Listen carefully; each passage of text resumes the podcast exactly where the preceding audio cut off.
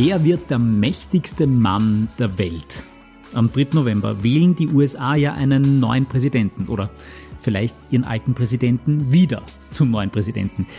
Hallo und herzlich willkommen zum Puls 24 Talk of the Week. Das ist der Podcast mit mir, Jakob Glanzner von Puls 24 und ich spreche heute mit unserem Chefredakteur, mit dem Stefan Kaltenbrunner, Chefredakteur von Puls 24, über die ja, wahrscheinlich wichtigste Wahl des Jahres auf der ganzen Welt, möglicherweise.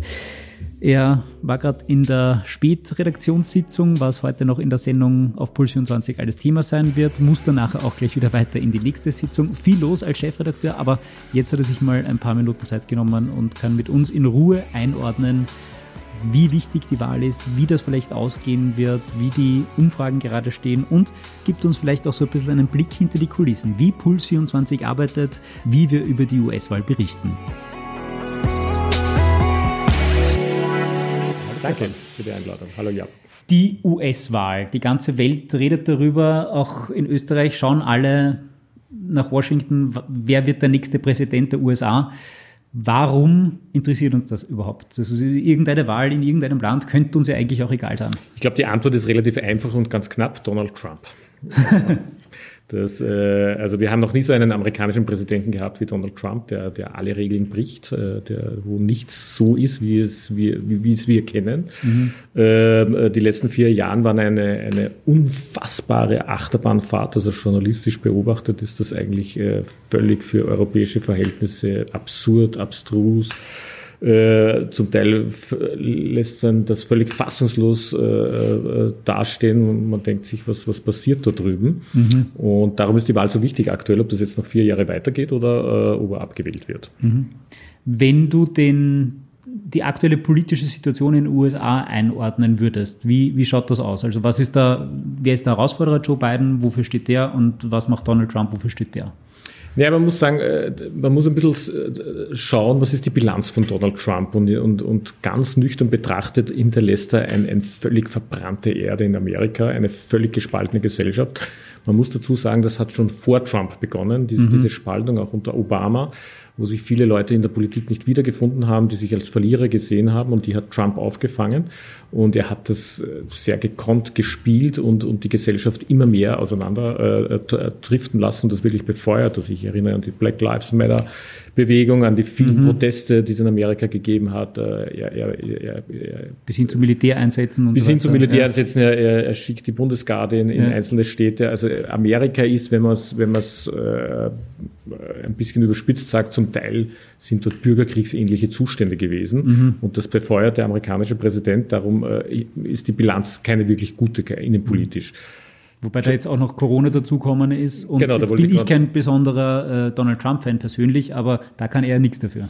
Naja, ist die große Frage. Also in Corona hat er einfach versagt. Also man muss dazu sagen, viele Staatschefs haben wie einfach versagt, mhm. wie man damit mhm. umgeht. Er hat das am Anfang, wir erinnern uns, runtergespielt. Das ist nicht mehr als eine Grippe. Mhm. Er hat diese Maskengeschichte verweigert. Vor kurzem hat er seinen Chef, äh, Virologen Fauci, äh, als völligen Idioten irgendwie abgekanzelt, der keine Ahnung hat. Also das ist ja undenkbar in Europa, dass, dass äh, also ein Rudi Anschaber wie heute in der Pressekonferenz zu seinem Chef-Virologen sagt, ist ein Trottel, ein Idiot, der hat keine Ahnung. Bis hin, bis hin, dass sie äh, Trump jetzt selbst angesteckt hat mhm. äh, und diese völlig absurde Inszenierung, äh, vier Tage Krankenhaus und lässt sich positiv durch die Gegend fahren und äh, im Weißen Haus steht er am Balkon. Also das ist schon alles so obskur, also ein bisschen wie ein dadaistisches Theaterstück auch oder ein schlechtes Hollywood-Drehbuch. Und auf der anderen Seite hat man diesen äh, etwas älteren, äh, manchmal senil wirkenden äh, Gegenkandidaten, Joe mhm. Biden, wo ich immer sage, ich bin schon überrascht, dass die Demokraten es in vier Jahren nicht geschafft haben, einen jungen, vitalen, wirklich mit Energie äh, behafteten Gegenkandidaten aufzustellen. Aber es ist Joe Biden geworden. Mhm. Und äh, da ist, ich bin ja noch immer ein bisschen skeptisch, ob äh, er liegt zwar in den Umfragen zehn Prozentpunkte vorne, heißt in Amerika nichts, ob das Rennen wirklich schon gelaufen ist oder ob das am Schluss endlich doch noch knapp wird. Warum liegt Donald Trump nur 10% hinten. Also so nach deiner Analyse müsste man eigentlich sagen, also auch die Amerikaner, und jetzt kann man ein gutes oder schlechtes Bild haben über die Bevölkerung vor Ort, aber das müsste man eigentlich erkennen, dass der jetzt nicht der kompetenteste Politiker ist. Ja, das ist die große Frage, warum äh, in, in, Europa würde er abgestraft werden bei so einer Wahl. Er, er wäre wahrscheinlich in vielen Ländern gar nicht gewählt worden, obwohl wir auch Populisten haben in Europa, aber die sind mhm. nicht so extrem wie Trump. Äh, die, ist eine gute Frage. Ich frage mich immer, warum die Demokraten es nicht geschafft haben, in vier Jahren wirklich einen jungen oder eine junge Frau aufzubauen, die, die wirklich gegen Trump geht. Man hat sich für Joe Biden entschieden. Vielleicht ist es gar nicht die schlechteste Wahl gewesen, dass man mhm. sagt, man will einen, der Ausgleich, der nicht auffällt, äh, den die Leute in Amerika kennen. Er war acht Jahre Vizepräsident unter Obama, mhm. seit 40 Jahren in der Politik, relativ skandalfrei. Also das ist schon ein Kandidat, wo man sagen muss, okay, da tut man niemandem weh. Und das ist ja das Wichtigste bei den amerikanischen Wahlen, mhm. dass ein Präsident keine Angriffsfläche bietet. Also je weniger er bietet, umso besser ist es eigentlich. Ausnahme Trump. Ausnahme Trump. Der bietet dir genug Angriffsfläche. Der bietet genug, aber bei dem ist es genau das Geschäftsmodell. Also, ja, da, also er, nur Angriffsfläche. Ja, ja, es gibt nur Angriffsfläche. Man muss sich nur einmal vorstellen, vor kurzem habe ich zusammengezählt, ich, ich weiß nicht, auf wie viel ich gekommen bin, äh, wie viele Menschen aus seinem Umfeld er erstens gefeuert hat, also ja. äh, 100.000 Berater, aber wie viele auch im Gefängnis sitzen. Also äh, der, der Gründer von Breitbart, der wegen Betrug so, im Gefängnis mhm. sitzt, dann äh, ein Anwalt, den er jetzt begnadigt hat. Also das ist schon ein, so obskur, was dort passiert im Weißen Haus, bis hin zu dieser quasi den Superspreader-Event im Rosengarten, mhm, wo mhm. sich alle angesteckt haben und positiv sind. Also wie vorher gesagt, es ist wie ein schlechtes, äh, also Hollywood-Drehbuch hätte sich das wer ausgedacht, keiner hätte das verfilmt, weil es so unglaubhaft ist. Und es fehlt das Happy End. Das, das müsste eigentlich noch kommen. Wobei das kommt ja vielleicht für ihn nach der Wahl. Naja, das ist die Frage. Das ist die Frage, ja, ja. genau.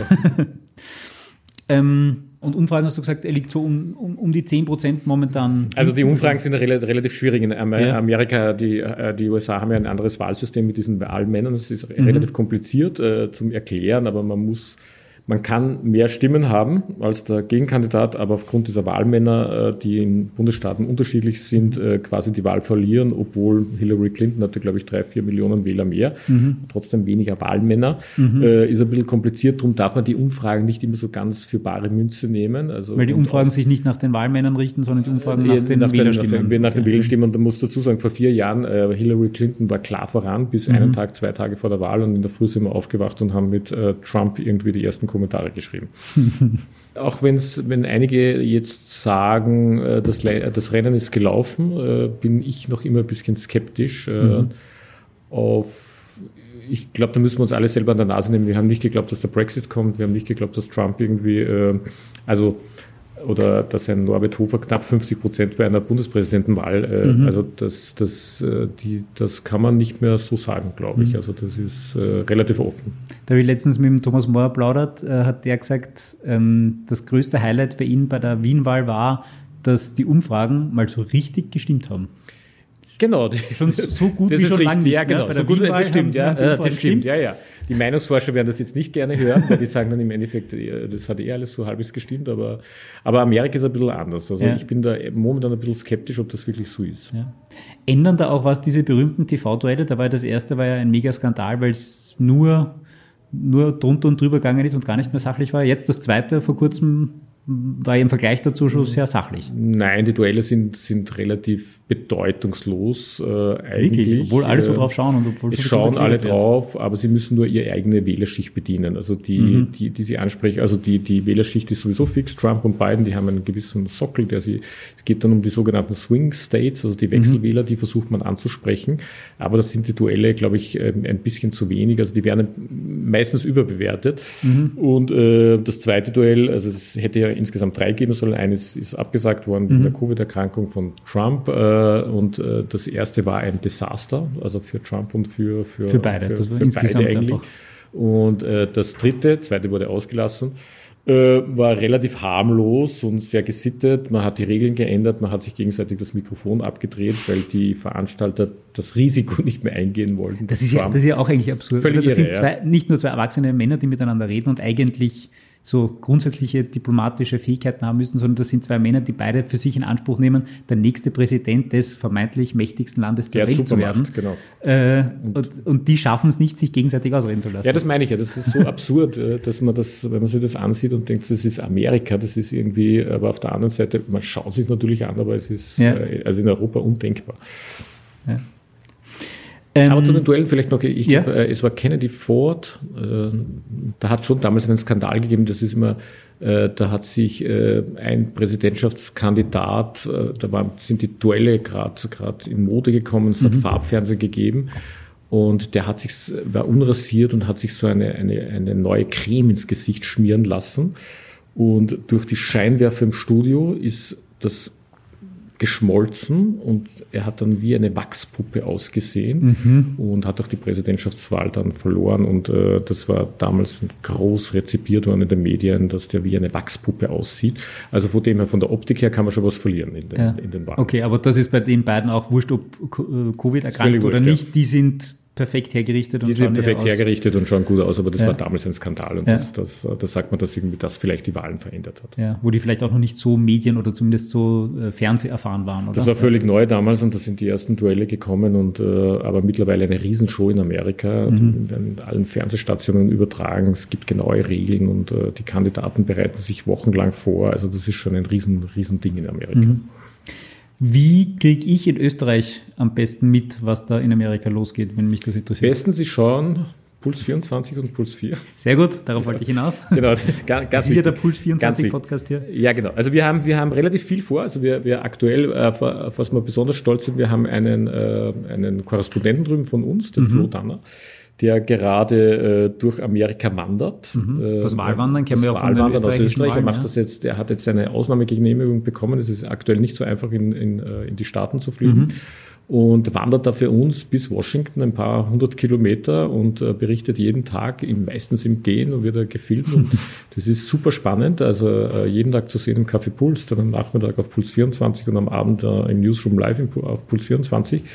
Und das sind natürlich super Eindrücke. Er ist nicht der, der, der statische Korrespondent, der, der in Washington steht, sondern der geht wirklich durchs Land, redet mit 100.000 Leuten. Man sieht irgendwie, wo er gerade durchgeht, kann die Stimmung im Land irgendwie besser irgendwie äh, einschätzen und deuten, weil er wirklich direkt, direkt äh, draußen ist. Mhm. Und das ist natürlich schon ein super Asset, auf das, auf das wir wirklich stolz sind, äh, dass der Flo da durch Amerika wandert. Und der Flo hat ja auch eine Zeit lang in Amerika gewohnt ja, und kennt ja wirklich sich, auch die der Leute. Der kennt sich wirklich und, super ja. aus und, und ist ein Top-Experte und, und äh, und äh, wird die letzten zwei, drei Tage kommt er dann in Washington an und wird dann am Wahltag für uns live aus Washington berichten und am mhm. Wahltag kann man sich ziemlich viel einfallen lassen. Ja, was, was alles? Wir starten auf Puls 24 um 20.15 Uhr mit einer Sondersendung, haben da super Gäste schon am Abend. Schon von, am 3. November? Am 3. November, genau. Wo die, bei uns 3. November ist und Amerika noch gewählt wird ja, genau, noch keine. Ja, mhm äh, haben äh, dann zwei Stunden wirklich tolle Gäste, äh, schon am Anfang Anneliese Rohrer, Lothar Lockel und mhm. wirklich gute Experten. Haben dann eine super Doku, zwei, äh, eineinhalb Stunden bis 23 Uhr äh, und ab 23 Uhr beginnt dann unsere Live-Berichterstattung bis quasi nächsten Tag am Abend äh, durchgehend. Wir haben äh, eingeladen so ziemlich alle wichtigen Außenpolitik-Expertinnen und Experten, die die Nacht mit uns begleiten. Äh, wir haben den, unseren News-Anchor Thomas Mohr, mhm. der alle Daten in Echtzeit zeigt. Das heißt, sobald ein Bundesstaat irgendwie ausgezählt ist, erfahren Sie das sofort auf Puls 24. Spannend wird es ab 3 Uhr in der Nacht bis circa 5 Uhr. Mhm. Da werden die großen äh, äh, Staaten ausgezählt. Da sind dann schon die ersten Swing States dabei, wo man ungefähr einschätzen kann, äh, was, was genau passiert. Geht, ja. Und äh, wir haben dann äh, unsere Politikexpertin Manu Reidel, die mit Experten sofort irgendwie alle Ergebnisse diskutiert. Und um halb fünf machen wir dann eine Kooperation mit Café Puls, mit Puls 4, mhm. wo wir dann quasi zu zweit bis in den späten Vormittag alles berichten. Äh, und äh, ich schätze, dass wir so zwischen fünf und sechs vielleicht sogar ein Ergebnis haben. Mhm. Äh, und das werden wir natürlich dann mit Experten und Expertinnen ausführlich diskutieren am Vormittag. Und dann geht es den ganzen Tag. Und je nachdem, wie die Wahl ausgeht, geht es knapp oder nicht knapp aus. Das wird schon super spannend in der Früh. Also mhm. unbedingt aufbleiben. Das heißt, aufbleiben oder halt sowieso zeitig aufstehen? Oder zeitig aufstehen. Also wie gesagt, es wird so zwischen vier und fünf spannend. Ja. Und die große Frage ist natürlich, natürlich, die wir uns alle stellen, äh, wenn das wirklich knapp wird. Mhm. Und äh, Trump, wir haben es jetzt in den letzten Wochen gesehen, er sagt, das wird die größte, der größte Wahlbetrug aller Zeiten aufgrund dieser Briefwahlen. Mhm. Viele Leute in Amerika, wie so wie bei uns, äh, nutzen die Briefwahl, weil sie ja äh, aufgrund Social Covid, Distancing, äh, ja. Social Distancing nicht in ein Wahllokal gehen möchten. Und Trump hat jetzt alles gemacht die letzten Wochen, um diese Briefwahl madig zu machen. Er hat einen eigenen Postminister installiert. Was hat er gemacht? Er hat die Postkästen äh, äh angefangen abzubauen. Also da wurde richtig versucht, eine Wahl zu manipulieren Wahnsinn. von Seiten des Präsidenten. Also die haben alles versucht, um diese Briefwahl irgendwie äh, schlecht zu reden. Und Trump sagt in jedem zweiten Satz irgendwie, das wird Betrug sein. Der größte Wahlbetrug kündigt sich jetzt schon an, weil so viele Menschen, also es haben mittlerweile schon 40 Millionen Amerikaner gewählt, muss man mhm. sagen. Also es ist nicht wenig. Und äh, die große Frage, die wir uns natürlich stellen, was ist, der stellt sich hin, Biden ist ein Prozent, zwei Prozentpunkte vorne, was oftmals bei so einem mhm. und er sagt, er akzeptiert die Wahl nicht. Also was, was passiert dann in Amerika? Ne? Das heißt, wenn es relativ klar für beiden ausgeht, glaube ich, wird es einen relativ friedvollen Machtwechsel gehen. Aber je knapper das wird, und Trump, äh, er hat ja nie ausgeschlossen, dass äh, er hat nie gesagt, dass er die Wahl nicht äh, auf jeden Fall anerkennen wird, sondern er hat mhm. immer so um den heißen Brei, ja, das wird man dann sehen und sonstiges. Also da könnte schon sein, dass da wirklich um 5 Uhr in der Früh ein Trump sich hinstellt und sagt, das ist so knapp, man kann das nicht sagen, er ist der Sieger. Und man kennt das ja aus Diktaturen. Ja, ich wollte schon sagen, das klingt ja mehr nach, einem, ja, genau. nach einer schlechten also, Diktatur. Ja also ich, ich, also es befürchten viele, dass, dass sich der hinstellt und sagt, okay, äh, ich, ich, äh, die, die Wahl ist geschoben, die Briefwahl äh, akzeptiert er nicht und er ist äh, der Präsident und äh, er hat das, das Rennen gewonnen. Und dann ist die Frage, was in den USA passiert. Was, also was, was würde dann passieren? Ich meine, also er ist nach wie vor der Oberbefehlshaber übers Militär. Können Sie jetzt im Weißen Haus verschanzen? Also, oder wie? Können Sie im Weißen Haus verschanzen? Also es ist ein bisschen rechtlich schwierig ja. alles. Ich glaube, es geht ja nur, also wenn er verloren hat, dann wird er das Amt verlassen müssen. Ich glaube, ja. dass auch die Republikaner dann ihn nicht mehr halten wollen oder ja. können. Okay. Aber mhm. es kann natürlich bis zum Jänner hin und es dauert dann noch, bis Biden dann wirklich im Amt sein mhm. würde, wenn er gesetzt im Fall, er, er gewinnt die Wahl. Mhm. Äh, da kann natürlich noch relativ viel passieren. Er kann es anfechten vor Gericht, er kann natürlich äh, Notstandsgesetze verordnen, mhm. er kann eine Wahlüberprüfung vor Gericht, er kann, die, mhm. äh, kann das Ganze anfechten. Also das, da kann schon relativ viel noch passieren äh, nach dieser Wahl, wo Trump sagt, er wird das nicht akzeptieren. Gott, irgendwie habe ich glaube das Gefühl, du verschreist das gerade. Das nein, ich verschreie nicht, nicht, dass uns jetzt das Schicksal dazu Nein, nein, nein, nein, nein ich, ich verschreie das nicht, aber äh, mit den Erfahrungen, die wir alle gemacht haben, ja. du, du weißt es ja von dir selber. Ja. Du sitzt vor dem Computer und der lässt irgendeinen Tweet raus und du denkst da, das kann nicht sein. Das kann ja nicht ja. sein, ja.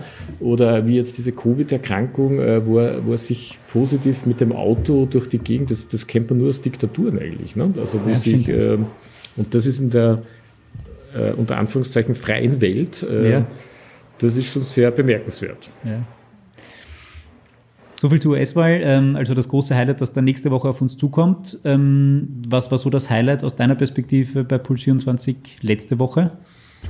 Naja, letzte Woche haben wir noch ein bisschen Wienwahl irgendwie äh, gehabt, also ja. äh, respektive dann zwei spannende Dinge für mich sind nur immer der Untersuchungsausschuss, also mhm. äh, der geht, der geht ja ein bisschen ja. vielen Leuten auf die Nerven und äh, oberflächlich betrachtet ist dieser Urschuss so ein bisschen ein Parteienhickhack, also die, jede Seite versucht irgendwie die andere schlecht äh, dastehen zu lassen. Aber was sich schon gezeigt hat die letzten Woche, Wochen, äh, dass da schon ein, ein System rauskommt, äh, mhm. äh, das, das doch äh, ein bisschen bedenklich ist für eine, eine, eine Demokratie von, von, äh, von Dingen, äh, die, die, äh, die vielleicht, und ich, ich bleibe jetzt im Konjunktiv, den HC Strache recht geben könnten, dass ein großer Glücksspielkonzern wirklich alle bezahlt. Mhm. Ähm, das ist natürlich, äh, für alle gilt die Unschuldsvermutung ja. natürlich. Aber du, du gehst auf das Zitat in Obermatik. Ich gehe, genau, ich gehe auf ja. das Zitat rein und wenn man ja. sich das so ansieht, äh, was da im U-Ausschuss alles erzählt wird äh, und, und welche Aussagen das gibt und wer aller involviert ist, mhm. ergibt das in Summe kein schönes Bild vom politischen Establishment in Österreich ab. Also dieses Klischee von Korruption, Bestechlichkeit und genau, im und, harmlosesten äh, Fall Freundalwirtschaft. Und Freundalwirtschaft und dort werden ein paar Inserate und dort wird ein Institut und dort ein Verein mhm. und der ist involviert und dort ist man ein bisschen... Irgendwie sich halt immer gegenseitig äh, Post Ja, genau. Also da, das hat das, ja. Äh, und das kommt im Urschuss relativ gut raus, was ein bisschen schade ist, dass das zu wenig strukturiert das Ganze ist, dass mhm. man sich nicht wirklich auf, auf zwei, drei wirklich Hauptthemen fokussiert, sondern sehr viele Nebenschauplätze aufmacht. Äh, mhm. Und interessiert sind natürlich beide Seiten jetzt äh, daran, ähm, äh, so viel Störfeuer wie möglich zu zünden, mhm. Respektive Nebelgranaten, damit das alles ein bisschen übertüncht wird. Aber wenn man genau ein bisschen gräbt im Untersuchungsausschuss und sich das genau die Protokolle durchliest, dann ergibt mhm. das kein schönes Bild. Mhm. Und zweites natürlich, was spannend wird, 13. November, ist wahrscheinlich die Urteilsverkündung im äh, Buburg-Prozess. Ja. Da war jetzt die letzte Verhandlungsrunde mit, äh, mit, mit, äh, mit den Plädoyers, mhm. mit, mit, äh, von, von Karl-Heinz Krasser, den ehemaligen Finanzminister, und, und den zweiten, Mitange der zweiten und dritten Mitangeklagten, den Herrn Hochecker und mhm. den Herrn Maischberger. Und äh, das wird natürlich super spannend, also am 13. November, ob da wirklich Schuldsprüche oder Freisprüche kommen. Äh, ich traue mich momentan keine Wette abschließen. Ähm, und äh, das wäre, aber ich könnte mir durchaus vorstellen, dass es eine größere Überraschung geben wird. Ähm, mit der einige nicht glücklich sein werden. Mhm. Ja, ganz sicher, weil, das sowieso. weil zwei, zwei aber, Fronten so verhärtet sind und ja, die einen also sagen, es ist ganz klar schuldig. Aber es ist natürlich schon, dass, äh, wenn man sich vorstellt, ein Prozess, der irgendwie drei Jahre gedauert hat, irgendwie sieben Jahre Ermittlungen, das ist irgendwie zehn Jahre, äh, äh, was das, was das äh, Gerichte, Staatsanwälte, Anwälte, Medien mittlerweile beschäftigt. Mhm. Und jetzt kommt es zu einem Urteil und das ist natürlich nicht das Ende des Kapitels, sondern es wird natürlich Einsprüche und das geht in die nächste Instanz ja. und sonstiges. Aber es wird trotzdem spannend sein, ob, ob in erster Instanz irgendwie ob Schuldsprüche kommen. Es gibt mhm. ja ein Teilgeständnis von Peter Hochecker, mhm. der ja dezidiert sagt, ja, diesen Tatplan hat es gegeben. Ist die Frage, wenn einer gesteht, die Richterin und also äh, kann man dann sagen, ja, die anderen halt äh, nicht. Warum ja. gesteht er? Also was ist, ja. was ist die Motivation und was sind die Hintergründe? Äh, äh vielleicht gibt es da irgendwas, was wir nicht wissen, aber es ist schon sehr seltsam. Aber das ist mhm. so ein, ein, ein super spannender Aspekt, der, der die nächsten Tage und Wochen da auf uns zukommt. Also am 13. November gibt es das, gibt's das Urteil. Ist das fix, das Urteil? Das wahrscheinlich. Die, die wahrscheinlich. Richterin hat den äh, großen Schwurgerichtssaal reserviert. Mhm. Diesen, also ich nehme nicht an, dass sie dort irgendwie äh, was anderes machen als ein Urteil verkünden, so diesen Tag. Also Freitag der 13. Freitag der 13. ist, ist, ist, natürlich äh, D-Day, Schicksalstag für die drei Angeklagten. Ja. Wer sich näher, mehr interessiert für den ähm, Buwok-Prozess und die Hintergründe dazu und wie Karl-Heinz Gasser dort so vor Ort gewirkt hat, ich habe letzte Woche mit dem Thomas Mohr äh, hier den Podcast aufgezeichnet, ähm, können Sie sich das gerne nochmal anhören, sehr, sehr spannend. Äh, Stefan, dann danke dir für die Einschätzung, auch zur S-Wahl. Viel Erfolg für die Vorbereitung. Wie läuft es jetzt gerade so äh, hinter den Kulissen? Wie, wir haben ja da auch Corona-Maßnahmen. Naja, wir haben Corona-Maßnahmen. Es ist natürlich, äh, wir kennen die Fälle, äh, die, die aktuell steigen. Äh, ja. Also wir, wir sind Gott sei Dank als Unternehmen nicht betroffen bis mhm. jetzt. Also es gibt, wir haben extreme Sicherheitsmaßnahmen für alles, für Studio, für Gäste. Wir, wir, wir checken aktuell wieder Corona-Schnelltests. Also alle, mhm. die bei, uns ähm, in der Nacht reinkommen, äh, werden getestet äh, und äh, man weiß dann fünf Stunden später irgendwie relativ zuverlässig, ob man positiv oder negativ ist. Das mhm. heißt, wir haben extreme Sicherheitsmaßnahmen für den ganzen Sender und, und äh, müssen wir auf Holz klopfen, dass das so bleibt, dass wir. Aber erschwert das nicht auch irgendwie das Arbeiten? Es erschwert, äh, also halt wir sind es jetzt schon gewohnt, weil es jetzt schon seit Monaten geht. Es ja. ist jetzt wieder, äh, also im Sommer haben wir ein bisschen gelockert, äh, ja. wo alle gelockert haben, haben aber Gott sei Dank dank äh, sehr, sehr guten Leuten im Haus, die sehr, sehr vorausschauend sind, früher als andere wieder begonnen, dass wir die Teams teilen, dass wir, mhm. dass wir äh, andere Strukturen aufbauen, um, um sehr wenig Kontakt untereinander zu haben. Und das funktioniert sehr gut. Und äh, ich muss auch sagen, unsere, ich muss jetzt ein Lob an unsere Leute, ja. Redakteure, die sich wirklich super dran halten und, und wirklich alles äh, versuchen, um hier keine Infektionen äh, in, in gröberen Ausmaß ins Haus zu bringen. Äh, und, und, bis jetzt ist das ganz gut gelungen. Ich hoffe, es bleibt auch dabei. Wir sitzen jetzt auch im ganz großen Sitzungssaal Wir sitzen zu zweit. Sieben Meter auseinander. Mit offenem Fenster, mit offenen, offenen Fenstern. Türen. Es zieht genau. ein bisschen rein. Ab und zu hört man die Polizei draußen vorbeifahren, aber dafür haben wir frische Luft darin. Dafür haben wir frische Luft und keine Aerosole. Genau. Äh, dann Stefan, vielen Dank, viel Erfolg weiter bei der Vorbereitung Danke. und ich freue mich schon aufs nächste Mal und werde auf jeden Fall die Berichterstattung zur S-Wahl anschauen. Das erste Ergebnis gibt es auf jeden Fall auf Puls 24 und ja. Puls 4 wenn man in der Früh aufsteht am 4. und wissen will, wer ist der Präsident der mächtigsten, des mächtigsten genau. Landes der Welt, dann schaltet man kurz Puls 24 ein und hört das ab. Perfekt. Dankeschön. Danke, Stefan. Danke. Das war also der Puls 24 Talk of the Week für diese Woche. Ich freue mich wie immer über Feedback, über Kritik, Beschwerden, Fragen, Wünsche, gern auch Lob, alles was ihr loswerden wollt, einfach in den Kommentaren oder zum Beispiel auf Instagram, jakob.glanzner heiße ich da. Und ja, freue mich schon wieder auf die nächste Woche, auf den nächsten Podcast. Und wenn ihr dann wieder mit dabei seid. Also, bis dann. Ciao.